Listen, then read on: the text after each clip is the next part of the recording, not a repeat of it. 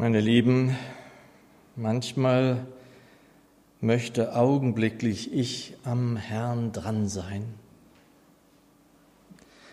Doch das gelingt uns ja nicht immer so ohne weiteres. Manchmal hält uns etwas ab, manchmal haben wir den Eindruck, vielleicht gar nicht beten zu können. Vielleicht sind wir gefühlt zumindest zu weit weg von ihm oder was immer es sein mag. Dabei wissen wir es doch, dass er die Zuflucht ist, dass nirgend wir es besser haben als am Herzen unseres gütigen Abba-Vaters. Sollte der, der mein Versagen bezahlt hat, nicht es sein, bei dem ich mich bergen darf? Genau so ist es. Und David kleidet dies Glück in Worte in der Weise, dass es mir Hilfe in vielen Momenten ist. Psalm 32, da setzt die Neue Genfer voran von David ein kunstvoll gestaltetes Lied. Und dann setzt dieses Lied ein und beginnt, glücklich zu preisen ist der Mensch, dem seine Treulosigkeit Gott gegenüber vergeben und dessen Sünden zugedeckt sind. Das ist wunderbar in Worte gebracht, denn es ist nicht nur ja alleine jene Sünde, von der immer gesprochen wird. Es ist so wahr, dass es immer wieder auch Treulosigkeit ist, die wir zeigen. Es ist nicht immer gleich die Sünde. Es ist wie oft, dass wir uns manchmal nur gedanklich von ihm entfernen, nicht wahr?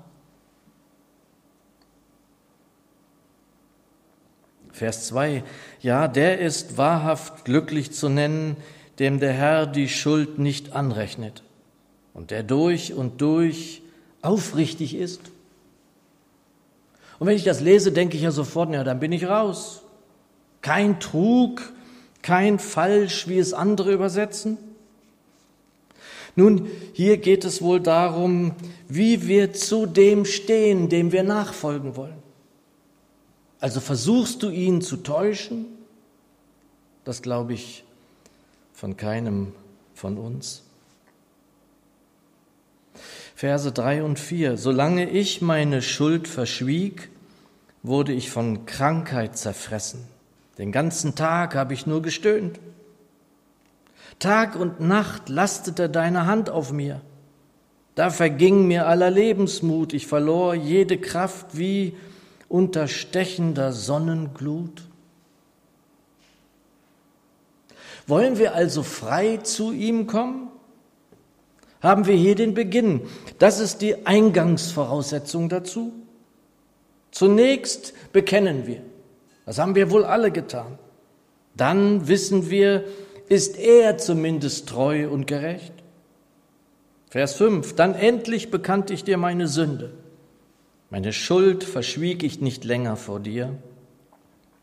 Ich sagte, ich will dem Herrn alle meine Vergehen bekennen.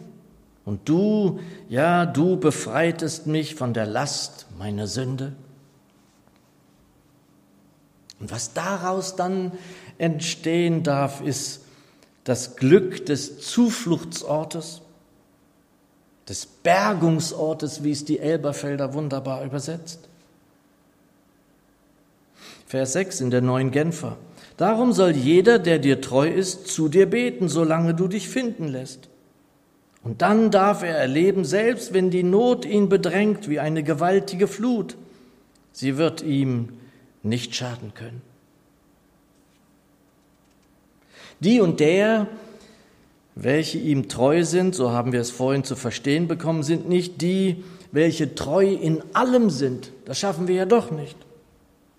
Es sind eben die, die an ihm bleiben, die in ihm bleiben, wie es der Herr Jesus sagt die ihr Vertrauen zu ihm halten, die es nicht wegwerfen, wie die Schrift sagt, die zwar wissen, dass sie auch immer noch fehlen, noch nicht ganz angekommen sind, die fühlen, sagen und glauben, dennoch bleibe ich stets an dir?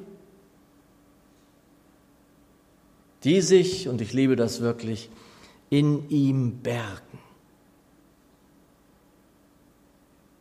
Wenn Menschen in Not sind, verschüttet, in einer Grube eingeschlossen, solche Bilder kennen wir alle, dann aber befreit werden, dann sagt man, es sind fünf, zehn Menschen geborgen worden.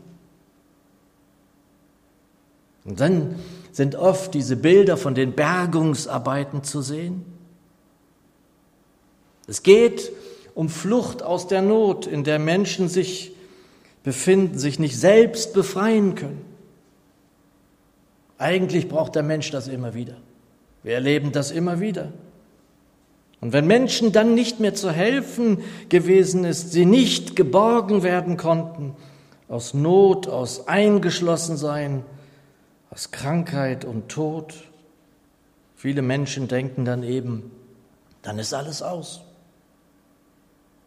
Vers 7, du, Gott, bist mein sicherer Zufluchtsort, mein Schutz in Zeiten der Not. Wohin ich mich auch wende, deine Hilfe kommt nie zu spät, darüber juble ich vor Freude. Also keine Krankheit, kein Eingeschlossensein, keine Not, kein Tod oder wird das Ende derer sein, die ihm nachfolgen, die ihm gehören. Spätestens seit Römer 8 wissen wir, dass nichts uns trennt von seiner Liebe und nichts heißt nichts. Ich finde es wunderbar in der Vorbereitung, wie die Elberfelder Vers 7 übersetzt. Du bist ein Bergungsort für mich. Vor Bedrängnis behütest du mich. Du umgibst mich mit Rettungsjubel. Gerade in diesen Zeiten, die verrückt erscheinen als alles, was ich in 61 Jahren irgendwie gesehen habe, so zumindest geht es mir, in denen wir denken, was kommt denn jetzt noch? Reicht es nicht langsam? Und dann, liebe Schwester, lieber Bruder, kannst du das so sagen? Kennst du das, was David hier sagt? Du bist ein Bergungsort für mich. Vor Bedrängnis behütest du mich, du umgibst mich mit Rettungsjubel. Wann immer dich Angst befällt, und das ist ja nicht zu verdenken, in dieser Zeit, dann erinnere auch den Liedtext, du bist mein Zufluchtsort. Ich berge mich in deiner Hand, denn du schützt mich, Herr. Wann immer mich Angst befällt, traue ich auf dich. Ja, ich traue auf dich. Und ich sage, ich bin stark in der Kraft meines Herrn. Wir sind nicht nur Begnadete, die in seinem Licht stehen, und das ist ja schon unfassbar viel. Wir dürfen zu jeder Tages-, zu jeder Nachtzeit zu ihm kommen. Er hat immer ganz weite Ohren. Er schläft und schlummert nicht. Er hat uns schon deshalb seinen Geist ins Herz gelegt, damit wir das auch immer wieder spüren dürfen, hoffentlich auch heute Abend. Er ist da. Er ist hier. Wer das erfährt, wer das buchstäblich zu spüren bekommt, der darf es so oder so ähnlich bestätigen, wie die neue Genfer es am Ende Vers 7 sagt, du umgibst mich mit Rettungsjubel. Wie es bei der Bergung aus so einer Grube ist, wenn Menschen befreit werden, wenn man diese Bilder dann sieht und Jubel ausbricht, weil Menschen gerettet sind. So ist es mit uns. Ich möchte uns den Rest dieses so wichtigen Psalms noch lesen und damit schließen. Du hast zu mir gesagt, ich will dich unterweisen und dir den Weg zeigen, den du gehen sollst. Ich will dich beraten und immer meinen Blick auf dich richten. Seid nicht wie Pferde oder Maultiere, denen der Verstand fehlt und deren Schmuck aus Zaum und Zügel besteht. Damit muss man sie zähmen, denn sonst gehorchen sie ja nicht. Viele Schmerzen muss erleiden, wer sich von Gott abwendet. Doch wer auf den Herrn vertraut, den umgibt er mit seiner Gnade. Freut euch über den Herrn und jubelt laut, die ihr nach seinem Willen lebt. Ihr alle, deren Herz aufrichtig ist, singt vor Freude. Und das wollen wir heute Abend machen. Zuvor sollten wir eine Zeit der Stille haben, Gebet haben, nennt auch gerne wieder Namen. Wir tragen zusammen, wen wir vor den Herrn stellen wollen.